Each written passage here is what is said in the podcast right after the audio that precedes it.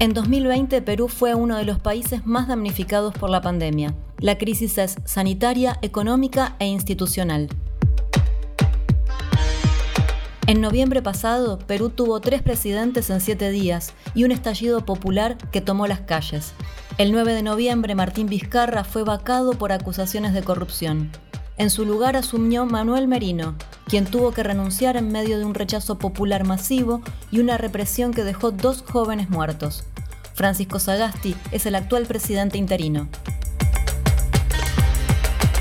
A pesar de una evidente pérdida de legitimidad del régimen político, Perú realizará elecciones presidenciales el próximo 11 de abril. El escenario electoral deja ver una derecha diseminada en 18 binomios con exponentes como Keiko Fujimori, hija del dictador y además imputada por causas de corrupción. Johnny Lescano, candidato por Acción Popular, partido al que pertenece Manuel Merino. Rafael López Aliaga, un millonario antiderechos, miembro del Opus Dei, que promete pena de muerte y cárceles en la selva. Y Verónica Mendoza, candidata por Juntos por Perú, la única propuesta progresista en el escenario electoral. ¿Qué se juega en estas elecciones en Perú? Elecciones en Perú, de voluntades populares y la recuperación de la esperanza.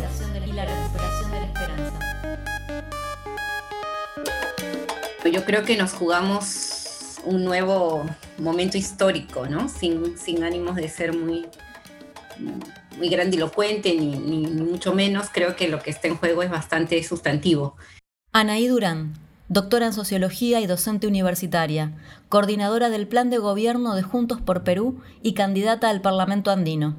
En primer lugar, porque se podría cerrar un ciclo que se abrió en 1992 con el autogolpe de Alberto Fujimori y la constitución que él eh, impuso prácticamente, ¿no? Una constitución hecha a la medida de los grupos de poder, eh, con un Congreso constituyente bastante cuestionado, que los sucesivos gobiernos democráticos elegidos post-transición en 2000 no, no cuestionaron, ¿no?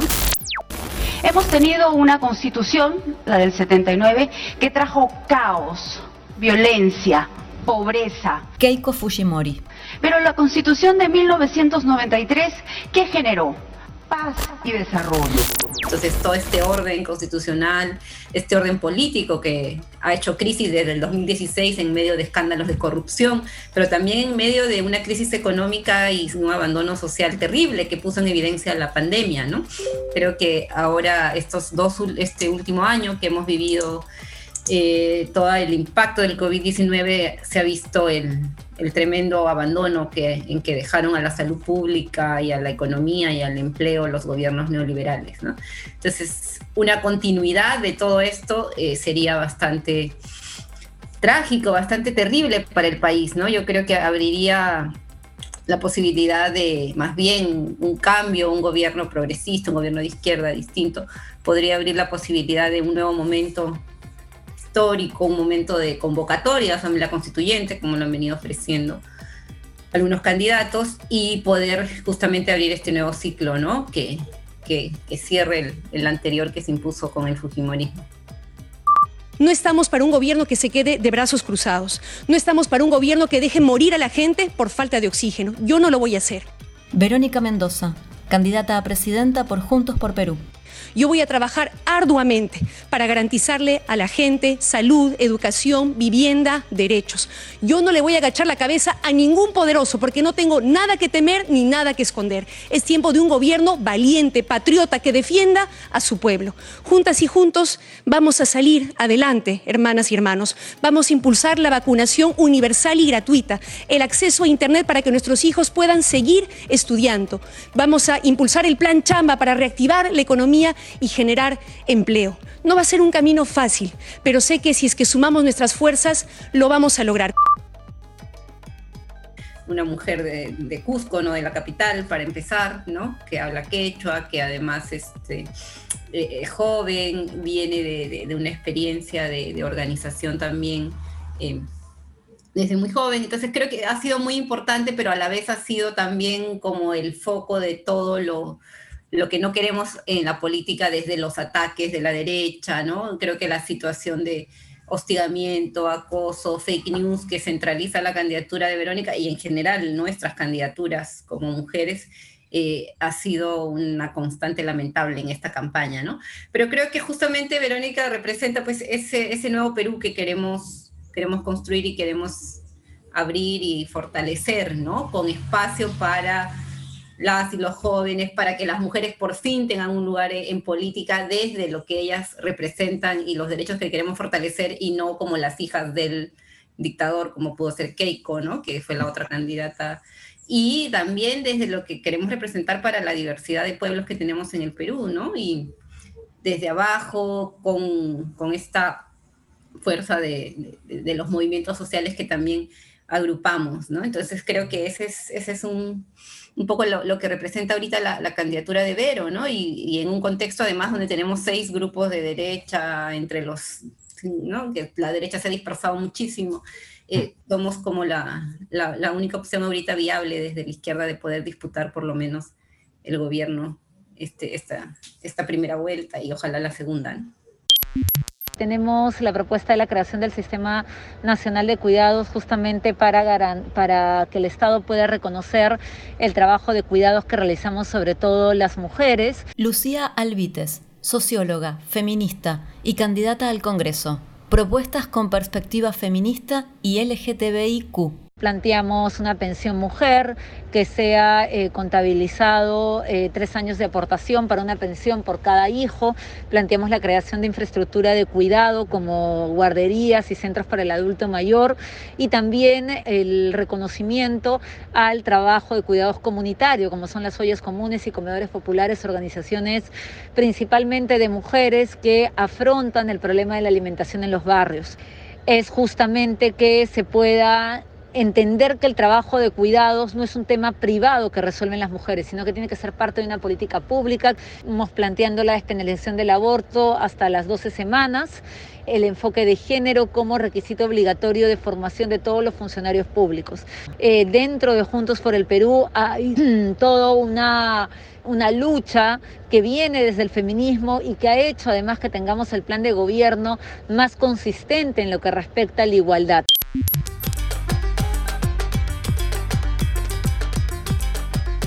Anaí, em, hemos podido seguir de cerca los debates. Ya lo que veíamos es como que justamente esta fragmentación de la derecha y también como una agitación muy fuerte de, discursos xenófobos, como em, qué alternativas eh, está planteando Juntos Perú para en, en, un escenario de segunda vuelta sobre todo.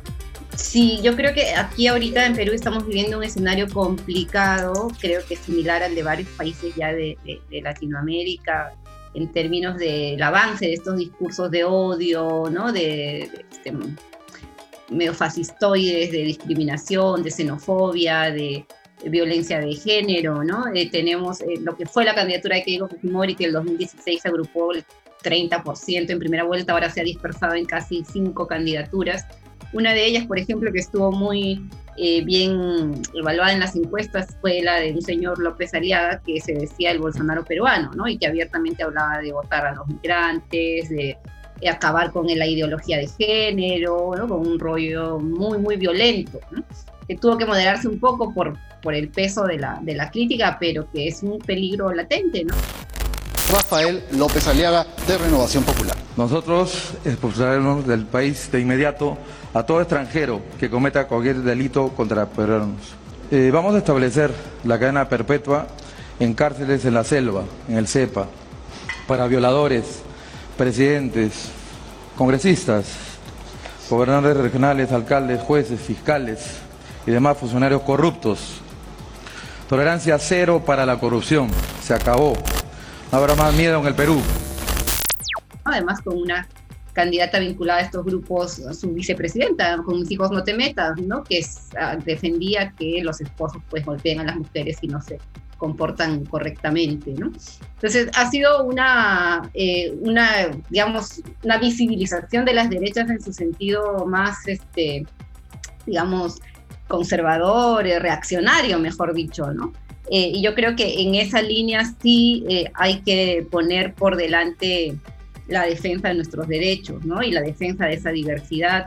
Y también propuestas concretas para poder convivir con problemas que efectivamente tenemos, ¿no? No negarnos a la realidad de que Perú recibió casi un millón de migrantes venezolanos el último año en una situación de crisis económica además muy fuerte, eh, donde pues eh, termina siendo algo que, gestionar, ¿no? O sea, están disputando puestos de empleo con los mismos peruanos, ¿no? Entonces no podemos negar que hay una problemática.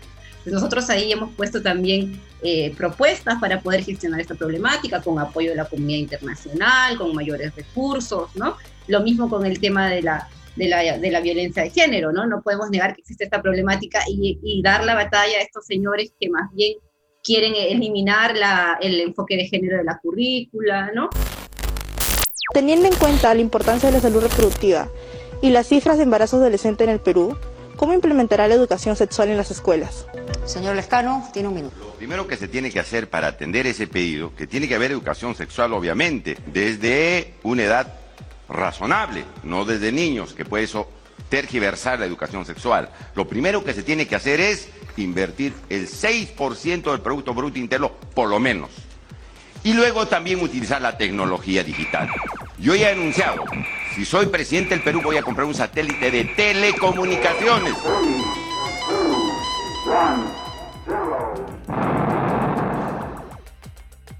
con un discurso, como decía, que apela mucho a la fake news, que ya se ha visto en Brasil, se vio en Colombia también el referéndum, ¿no? Creo que la derecha latinoamericana ahí tiene sus tentáculos bien articulados. Entonces creo que ha sido también una campaña muy intensa y una labor muy, muy persistente de desmontar estas mentiras y de poner por delante también nuestras propuestas para, para poder superar estos problemas. Digamos, que percibe la sociedad de esto y qué anclaje pueden tener estos discursos de odios como los que vimos en todas las rondas de debates, por ejemplo? Yo creo que es, es, paradójico porque efectivamente hay una nueva generación mucho más empoderada, mucho más abierta, mucho más comprometida con estos, con la igualdad, con la diversidad, la diversidad sexual, la diversidad cultural, en fin, que salió además a pronunciarse en defensa de la democracia en noviembre, que exige ya una apertura mayor en términos de una nueva constitución.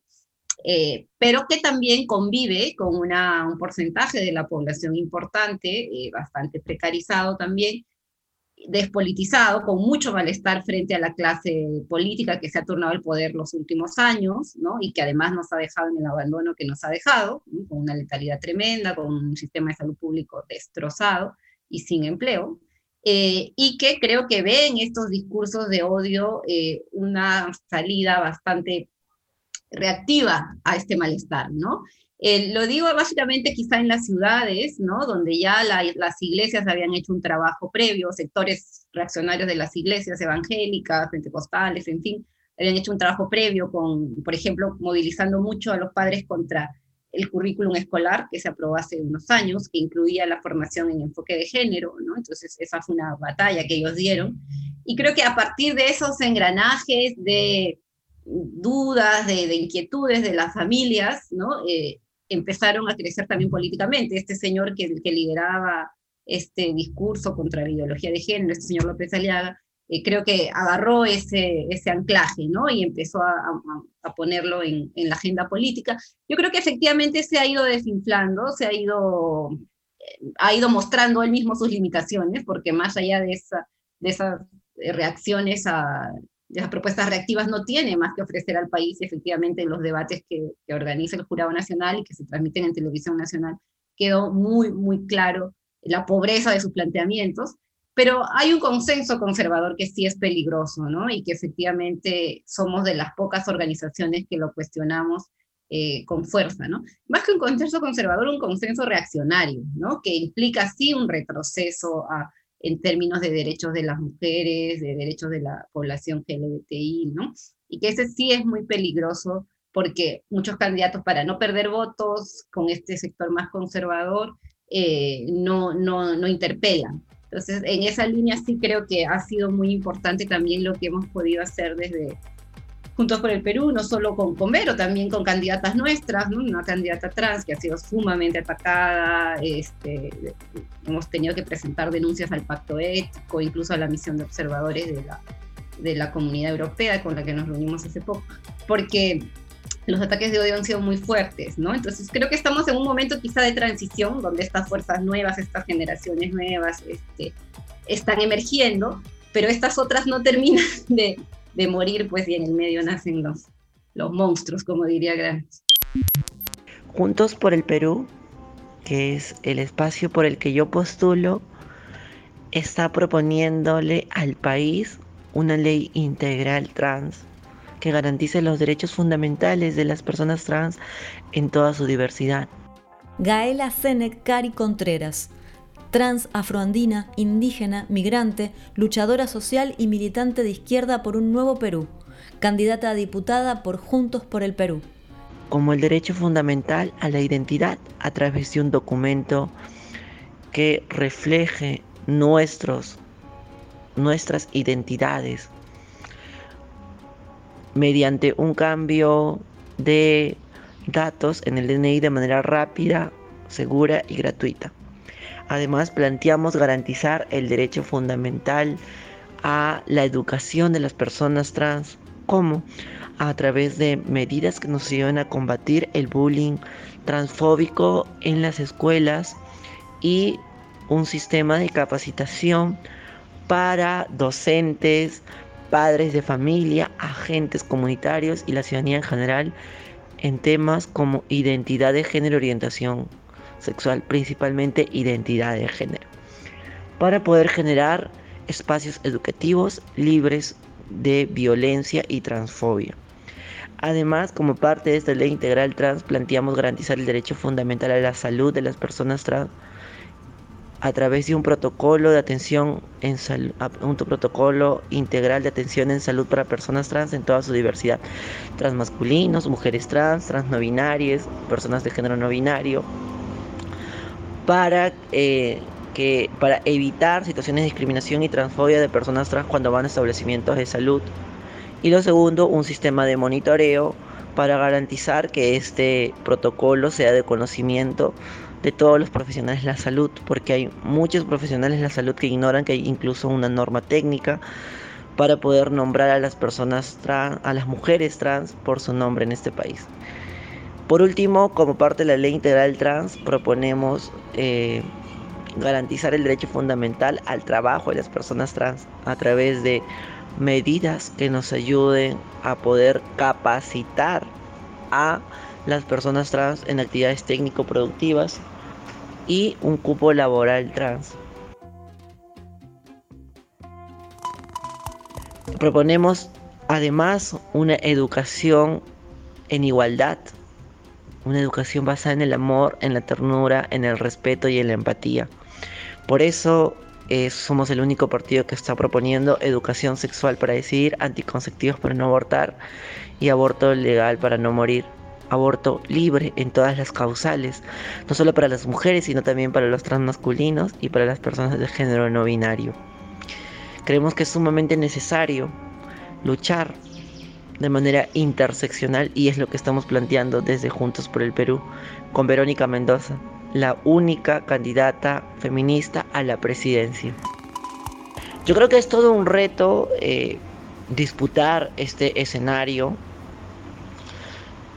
y que es gracias al trabajo, a la lucha de muchísimas personas de la diversidad sexual y de género a lo largo de toda la historia, como Luana Berg, Diana Zacayán, Silvia Ramírez, Marcha P. Johnson, mujeres además como eh, Micaela Bastidas, María Jesús Alvarado, eh, Catalina Buendía de Pecho, Flora Tristán, eh, Calo y muchas otras más, ¿no? que hacen posible que hoy yo esté disputando eh, una elección. Personas que en este momento desde su visibilidad luchan por un mundo más justo con igualdad. Luchan para acabar con la homofobia, con la lesbofobia, con la transfobia, con el machismo, con este sistema capitalista, extractivista y patriarcal. Es todo un desafío porque es duro, es difícil, he sufrido muchísima violencia, muchísima transfobia a lo largo de toda esta campaña, me han amenazado, han este, intentado golpearme a donde vivía, sigo con la campaña, sigo con coraje, sigo con alegría, a pesar de que ha sido duro, pero también es hermoso, es muy bonito porque mucha gente valiosa, muchas personas se están sumando a esta campaña que nace desde el amor, desde el arte y de la autogestión para juntar nuestras voces, nuestros corazones, nuestros latidos y luchar con todas nuestras fuerzas por la igualdad. Muchas personas de la diversidad sexual y de género, muchas personas LGTB, muchas maricas, lecas y tracas de distintas partes del país, de distintas partes de América Latina, se han sumado a esta campaña. Es un logro colectivo que estamos eh, empujando muchas personas comprometidas de distintas, de distintas eh, agendas, ¿no? Porque yo no solamente lucho por los derechos de las personas LGTBI, sino también lucho por derechos ecologistas, para la, para la Pachamama, para el buen vivir, lucho eh, contra el maltrato animal, lucho eh, por los adultos mayores, por las personas con discapacidad, por la niñez, por las juventudes, por los adolescentes, por las personas indígenas lucho por todas las poblaciones en situación de vulnerabilidad, por los derechos de toda la ciudadanía y por eso planteo eh, una ley para brindarle una mejor calidad de vida a los pequeños agricultores y agricultoras de este país que abastecen nuestros mercados, que nos han permitido luchar contra la pandemia, que han garantizado más del 70% de los alimentos que consumimos. Es momento de poder garantizar la vida de toda la ciudadanía. Es momento de un cambio. Cuando ustedes plantean el, tema de la constitución, de la constituyente, mm, es inevitable pensar, por ejemplo, en el, proceso de Chile y también otros procesos latinoamericanos, em, pero sobre todo en particular en el caso peruano, la sensación da es que el país ha vivido microcrisis durante mucho tiempo y eso da una sensación de crisis permanente. Em, ¿Cómo, cómo se plantea Juntos Perú ser una alternativa, digamos, para generar una ruptura, eh, digamos, a esa crisis. Sí, yo creo que efectivamente ahora hemos tocado fondo, ¿no? Eh, cuando se cayó el Fujimorismo el 2000, había una situación de altos precios de los minerales, había cierto crecimiento del PBI, cierta redistribución hacia abajo, vía consumo, en fin, no, no se dieron las condiciones en ese momento, pese que algunas fuerzas lo pidieron, para hacer cambios más estructurales a nivel eh, constitucional. Eh, ahora yo creo que el escenario es distinto, hay un sentido común más amplio de que, sobre este agotamiento de, modelo, ¿no? No solo a nivel macro, sino también a cómo ha funcionado a nivel de garantizar cosas concretas para la gente, ¿no? Desde algo tan básico como un respirador en este momento de, COVID-19, ¿no? Que, que tenemos un déficit enorme, ¿no? Creo que Perú ha sido el único país donde la gente ha tenido que hacer, buscar sus balones de oxígeno en la calle y cada uno sálvese quien pueda, ¿no? O sea, de verdad la pandemia de, de helado, que este modelo de Estado que deja todo en manos del privado, no da más, ¿no? Quizá efectivamente no hemos tenido el estallido que, que, se tuvo en Chile, ¿no? La fuerza del estallido chileno que terminó pues por obligar a las élites que estoy segura no tenían intención de hacerlo a convocar una, un referéndum primero y ahora una asamblea constituyente. Pero creo que aquí también hay un consenso cada vez más amplio de que urge abrir un debate nacional y hacer reformas. ¿no? Nosotros creemos que efectivamente con la crisis política que arrastramos, en 2016 elegimos a un presidente del cual ya nadie se acuerda, que fue Pedro Pablo Kuczynski, que renunció a los dos años en, medio de escándalos de corrupción, luego vino otro que renunció, que, que fue vacado y luego vinieron dos en una semana, en fin, o sea, hay una situación de crisis que necesita resolverse de una manera mucho más estructural. Nosotros por eso proponemos abrir este escenario, este debate constituyente, ¿no? No basta con que entre un presidente y trate solamente de arreglar una partecita, convocar a fuerzas políticas que ya han sido convocadas, que no tienen la suficiente representatividad. Entonces se trata de abrir un debate nacional mucho más amplio, porque efectivamente todo indica que además el Congreso va a estar sumamente fragmentado, ¿no? La crisis política es también a nivel de representación legislativa, básicamente diría yo, es, de representación legislativa. Entonces se necesita este gran debate nacional, ponernos a discutir qué tipo de Estado queremos, qué tipo de empresariado vamos a sostener, si va a seguir siendo este, eh, que ha sido beneficiado por subsidios, por exoneraciones tributarias y ha terminado coludido en escándalos de corrupción de la envergadura de Odebrecht, por ejemplo, ¿no? y qué tipo de sociedad también. Entonces sí creemos que es un momento para abrir este debate y que ese debate y ojalá este proceso constituyente pueden ser finalmente una forma de canalizar, un mecanismo para canalizar la crisis política que se viene arrastrando. Cómo se identifica hoy Juntos por Perú en este escenario regional, donde van a compartir además fecha de segunda vuelta con Ecuador. Bueno, efectivamente estamos entre los partidos que están expectantes. Es una elección bastante atípica, por un lado por todas las cuarentenas que han impedido que se haga la campaña que hubiéramos querido, ¿no? Desde la izquierda nos gustan mucho las campañas con, y nos va bien, ¿no? Con mítines, con gente en la calle, con mucha movilización popular y no lo hemos podido tener, ¿no? Entonces eso de todas maneras sí ha sido un, una, déficit para nosotros, que además no podemos pagar pues spots y todas estas cosas que sí paga la la derecha, ¿no? Pero estamos ahí, hemos tenido un recibimiento importante de la gente, con toda la contracampaña que también ya estamos acostumbrados, ¿no? De todo lo que se nos dice, que se va a volver Venezuela, que el terrorismo, que en fin, ¿no? Entonces, pese a todo eso, estamos entre los lugares expectantes para pasar a la segunda vuelta. Y creemos que es un escenario regional propicio, ¿no? Eh, eh, efectivamente, las cosas han cambiado en la región andina y en general en, América Latina. Parece se abre un nuevo momento para también iniciativas de integración que nos puedan poner en mejor posición en, el mundo globalizado, donde eh, los bloques de países como China o la Unión Europea pues tienen muchas más ventajas, ¿no? En el caso de la región andina, el regreso del MAS en Bolivia para nosotros en Perú es fundamental, ¿no? Compartimos frontera, historia, en fin, hay mucha expectativa en el sur peruano que podría ser algo eh, importante para nosotros. Lo mismo el domingo en Ecuador, ¿no? Si gana eh, Andrés Arauz, como también parece posible.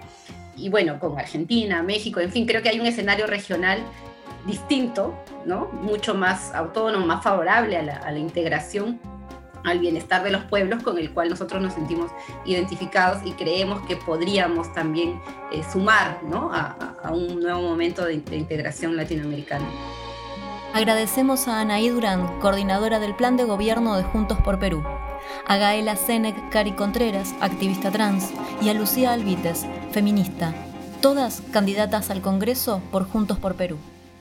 Elecciones en Perú, de voluntades populares y la recuperación de la esperanza. Una producción de FM La Tribu y el colectivo editorial Marcha.